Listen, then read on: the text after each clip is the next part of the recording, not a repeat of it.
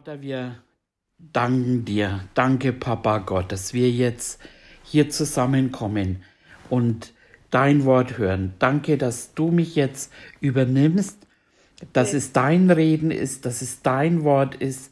Und wir glauben, dass dein Wort ausführt, wozu es gesandt ist. Wir glauben, dass du treu bist und zu deinem Wort stehst. Danke, dass es jetzt auf Herzensböden fällt, ähm, und Frucht bringt. Und das bringt, was du möchtest, nämlich Heilung. Im Namen Jesu beten wir und wir danken dir. Amen. Amen. Ja, wir haben ja das letzte Mal schon einfach vom Evangelium, dass das die Kraft Gottes ist, eben gehört. Und da machen wir heute noch ein bisschen weiter, weil das, das ist das Fundament und das ist unsere biblische Grundlage und dessen müssen wir uns sicher sein. Mhm. Und das ist immer auf dem Wort Gottes berufen. Also das ist unsere Grundlage und das ist einfach das Wichtigste, dass wir dann eben das Gebet des Glaubens äh, beten können. Wie es im Hebräer heißt, dass es eine, eine Überzeugung ist von Tatsachen, die man nicht sieht, dass wir überzeugt sind, dass Heilung von Krankheiten äh, durch den Glauben einfach ein Teil des Evangeliums und der Schrift ist. Und da schauen wir uns das heute nochmal an. Das Evangelium haben wir das letzte Mal gesagt, schon gesagt, die gute Nachricht. Eine mhm. gute Nachricht ist es. Im, im Jakobus heißt es auch, äh, lasst euch nicht täuschen, alles Gute und Vollkommene, das kommt vom Vater. Das kommt vom Vater. Also Krankheit ne, ist nicht der Wille Gottes. Ähm, das muss uns klar sein. Er, er lernt uns nichts durch Leiden. Er kann, er kann das vielleicht benutzen, aber es kommt nicht von ihm. Äh, das, das kommt vom Fall, vom Sündenfall und äh, das heißt jetzt auch nicht, wenn du jetzt gerade was hast, dass du unbedingt jetzt irgendwie eine Sünde an dir kleben hast, sondern wir glauben einfach, dass das Evangelium all das eben behandelt hat. Und das schauen wir uns heute nochmal an. Und da lesen wir den Matthäus, Matthäus 8, 16 und 17. Als es aber Abend geworden war, brachten sie viele Besessene zu ihm und er trieb die Geister aus mit einem Wort und heilte alle Kranken, damit erfüllt würde, was durch den Propheten Jesaja gesagt ist, der spricht, er hat unsere Gebrechen weggenommen und unsere Krankheiten getragen. Halleluja. Er heilte alle. Alle. Also jeder, der kam, jeder, der da war. Und da waren mhm. Mengen, Massen. Und keiner hat mit Sicherheit erst einen Bibelkurs. Und wie glaube ich richtig? Und habe ich auch richtig meine Herzenshaltung? Und all das, was, was vielen oft irgendwo aufgestülpt wurde, er heilte sie einfach. Er heilte alle. Wow. Und das ist, das ist die Grundlage der Heilung und des Heilungsdienstes äh, im, ist das Evangelium. Und das war seine Grundlage eben auch, um alle heilen zu können. Ähm, und wir lesen jetzt, also das war die Grundlage und dann hieß es ja, was durch den Propheten Jesaja gesagt ist, mhm. der spricht. Er hat unsere Gebrechen weggenommen und Krankheiten getragen. Und da gehen wir jetzt noch mal hin zum Jesaja 53. Wer hat unserer Verkündigung geglaubt und der Arm des Herrn, Herrn, wem ist er offenbart worden? Er wuchs auf vor ihm wie ein Schössling, wie ein Wurzelspross aus dürrem Erdreich. Er hatte keine Gestalt und keine Pracht. Wir sahen ihn, aber sein Anblick gefiel uns nicht. Verachtet war er und verlassen von den Menschen, ein Mann, der Schmerzen und mit Leiden vertraut, wie einer, vor dem man das Angesicht verbirgt, so verachtet war er, und wir achteten ihn nicht. Fürwahr, Er hat unsere Krankheiten getragen und unsere Schmerzen auf sich geladen. Wir aber hielten ihn für bestraft, von Gott geschlagen und niedergebeugt. Doch er wurde um unser Übertretungen willen durchbohrt, wegen unserer Missetaten zerschlagen. Die Strafe lag auf ihm, damit wir Frieden hätten, und durch seine Wunden sind wir geheilt worden. Wir alle gingen in die Irre wie Schafe. Jeder, jeder wandte sich auf seinen Weg, aber der Herr warf unser aller Schuld auf ihn. Er wurde misshandelt, aber er beugte sich und tat seinen Mund nicht auf, wie ein Lamm, das zur Schlachtbank geführt wird, und wie ein Schaf, das verstummt vor seinem Scherer und seinen Mund nicht auftut. Infolge von Drangsal und Gericht wurde er weggenommen. Wer will aber sein Geschlecht beschreiben? Denn er wurde aus dem Land der Lebendigen weggerissen. Wegen der Übertretungen meines Volkes hat ihn Strafe getroffen. Und man bestimmte sein Grab bei Gottlosen, aber bei einem Reichen war er in seinem Tod, weil er kein Unrecht getan hatte und kein Betrug in seinem Mund gewesen war. Aber dem Herrn gefiel es, ihn zu zerschlagen. Er ließ ihn leiden. Wenn er sein Leben zum Schuldopfer gegeben hat, so wird er Nachkommen sehen und seine Tage verlängern. Und das Vorhaben des Herrn wird in seiner Hand gelingen. Nachdem seine Seele Mühsal erlitten, erlitten hat, wird er seine Lust sehen und die Fülle haben. Durch seine Erkenntnis wird mein Knecht der Gerechte viele gerecht machen und ihre Sünden wird er tragen.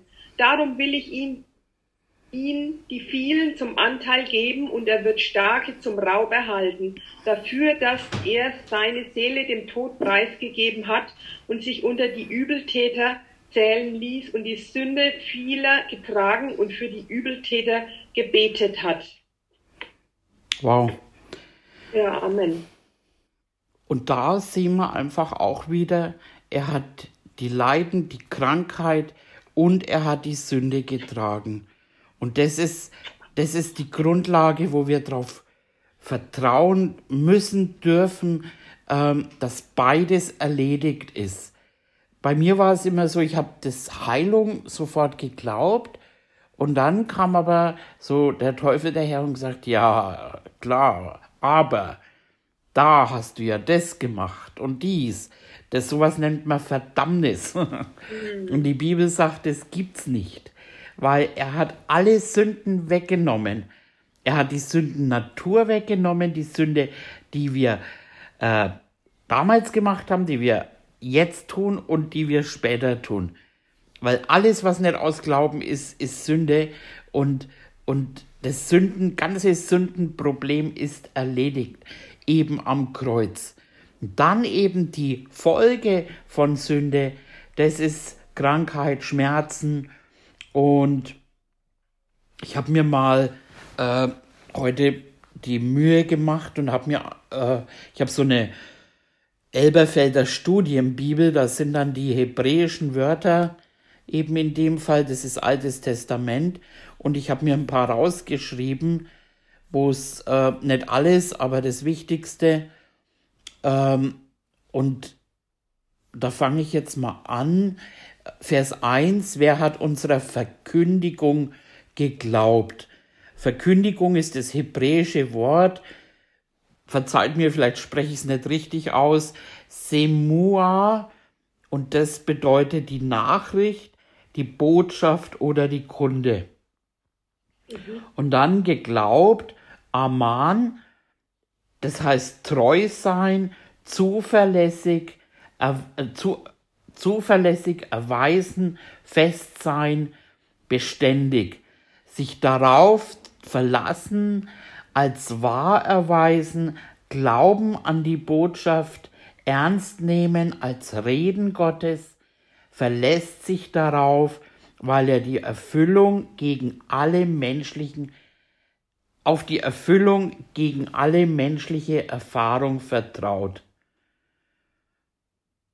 Wenn wir das hören, und wir sagen ja immer wieder auch mal Amen, und Amen, das haben wir herausgefunden, das ist im, in der Offenbarung, das ist ein Name Gottes, äh, das, sein Name ist auch Amen, was dann wieder bedeutet, der treue, wahrhaftige, und wenn wir sagen Amen, dann sagen wir ich vertraue dir. Ich vertraue diesem Wort. Und manchmal ist es so Klick und man hat sofort, auch dass man sieht, aber äh, manchmal ist es ein Prozess. Wenn wir das hören, wir sagen Amen und wir sind überzeugt von dem, dass Gott, was er gesagt hat, na, alles wird vergehen, die Schmerzen werden vergehen, die Krankheit wird vergehen, aber sein Wort ist die Wahrheit. Und wir hören es und wir, wir sind überzeugt, dass er treu ist, dass er nicht lügt, dass er gar nicht lügen kann, dass er zuverlässig ist, dass wir uns drauf verlassen können, dass diese Botschaft des Reden Gottes ist und dass sie wahr ist. Egal, was wir menschlich gesehen unmöglich ausschaut, äh, ist möglich in dieser Botschaft. Wow. Dann haben wir Vers 3, verachtet war er und verlassen von den Menschen, ein Mann, der Schmerzen mit Leiden vertraut. Da haben wir das Wort Schmerzen, das ist das hebräische Makob, bedeutet Schmerz, Leid und Kummer. Mhm. Und ähm, das Wort Leiden, äh, das ist das Wort Koli, das ist für Krankheit, Leiden und Kummer wieder. Ähm, also manche verdrehen das ja und sagen, na ja, vielleicht war es ja auch gar keine körperlichen Leiden, aber das stimmt nicht, weil Jesus das ja, er hat geheilt, damit erfüllt würde. Ne? Er hat vorher die Schwiegermutter noch geheilt, im Matthäus lesen wir das. Und dann hat er die Kranken, Besessenen alle geheilt, damit erfüllt würde, was der Prophet Jesaja gesagt hat. Also es geht hier um körperliche Leiden und Krankheiten. Dann eben für wahr, das bedeutet ganz sicher, also es ist absolut die Wahrheit. Ähm, und dann haben wir wieder eben Schmerzen, Leiden, das ist alles das Gleiche. Und äh, auf sich geladen. Ähm, das haben wir so in der Schlachterbibel. Die Elberfelder sagt getragen und da ist das hebräische Wort Nasa. Und das ist so witzig, weil äh, das kennen wir ja oft aus der Raumfahrt, die NASA. Und wenn wir uns dann eben vorstellen, so ein Raumschiff und und weg ist es. Auf einmal ist es sekundenschnell, ist es weg. Und äh, Matthäus sagt eben, der, der drückt es besser aus wie jetzt der Jesaja. Er, da heißt es ja, er hat es weggenommen. Und wenn wir uns das wirklich mal vorstellen, er hat unsere Schmerzen weggenommen. Er hat unsere Krankheit weggenommen. Also wenn ich dir jetzt was wegnimm, dann ist es nimmer da. Mhm. Und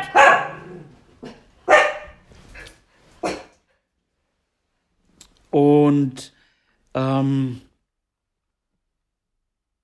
wir, wir können da wirklich sehen, dass diese Wörter eben äh, Krankheit und Schmerz und dann eben, er hat's weggenommen, er hat es getragen. Und äh, eben, da gibt es im Alten Testament auch ein schönes Bild und das schauen wir uns mal an. Mm, das finden wir im dritten Mose. 3. Mose 16 und ich habe da als Überschrift eben äh, der große Versöhnungstag. Also das ist auch ein Bild vom Evangelium. 3. Mose 16 und da lesen wir mal 9 bis 10.